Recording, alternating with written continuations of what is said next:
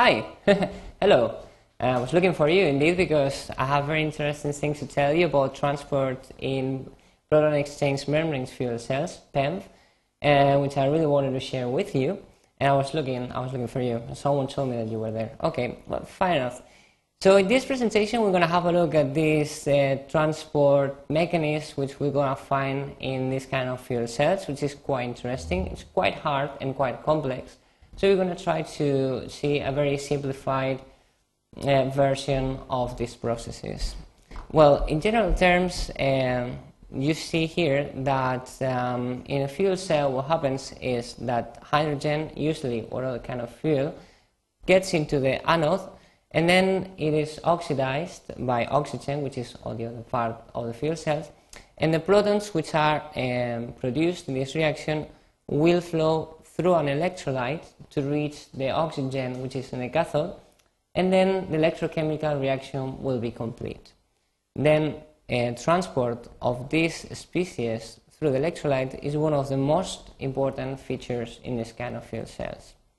As you see in this um, well beautiful representation, a molecule of hydrogen will come from the, uh, from the electrode to the anode uh, to react on the catalyst surface and to produce two electrons and two protons. The electrons will follow their own way through an external circuit. This flow of electrons will give us this um, electricity because it's an external flow. And on the other hand, protons will um, go their own way through the electrolyte to reach the oxygen molecules at the cathode, which will be here. Hmm? So you see, the protons will then react with the oxygen from the air and then they will form water. So it is very important to study the transport mechanism of protons in the electrolyte because in fuel cells we have several processes concerning transport and also reactions and these processes are basically done one after the other, which is in series. So if one of these processes is too slow, the whole process of the uh, electricity production will be reduced and then we will need to try to improve it. Protons will flow through the electrolyte, but they won't do it so easily as in this presentation. Let's have a look again. it won't be so easy. Eh? We need to uh, we need really to study uh, because there are different processes, different mechanisms, and our aim is to define which is this structure of the electrolyte which will optimize this flow of protons. We, we must we must remember that electrolyte will have another functions, especially to separate the different um, streams of hydrogen and oxygen and also separate the electrons. Eh? So the composition, the final composition of this material, which will be a polymer, must consider all these features. Also important to remember that electrolyte must be um, hydrated to a certain level because we will see the water plays a very important role in the transport of the protons. Well, in general terms, um, in this kind of fuel cells, we will use an ionic exchange membrane. The most used, the most, um, let's say, famous and which is used worldwide in this kind of applications is Nafion, which is basically a carbonated uh, material, like nearly every polymer used in these applications, which is perfluorinated with a lot of fluorine atoms in its structure, like the frying pans that you have at home to cook, because they are very resistant, especially to heat and also to other chemicals. And among some other features, we can find here an ionic group, which will be um, mostly a sulfonic acid or other kind of acid, with uh, a negative charge that will help us exchanging positive charge. In general, we could be talking about any kind of positive uh, ions, any cation, but due to the, mm, let's say, characteristics of fuel cells, we will find a very high proton concentration, and then protons will be transferring from the anode to the cathode of it. As uh, I mentioned before, um, there are several um, kind of mechanisms for the transport of protons through the electrolyte. Um, basically, it's based on the transport of uh, positive charge in, well, in a way that we've seen in this presentation, in the, in the previous slide.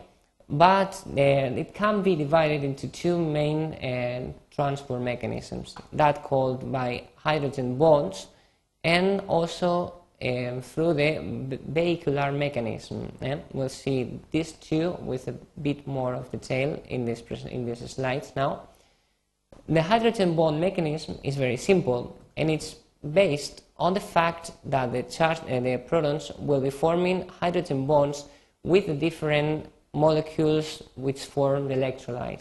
As you can see here, this will happen um, these hydrogen bonds, bonds will be formed with water molecules present inside the electrolyte and also with some groups of the polymer.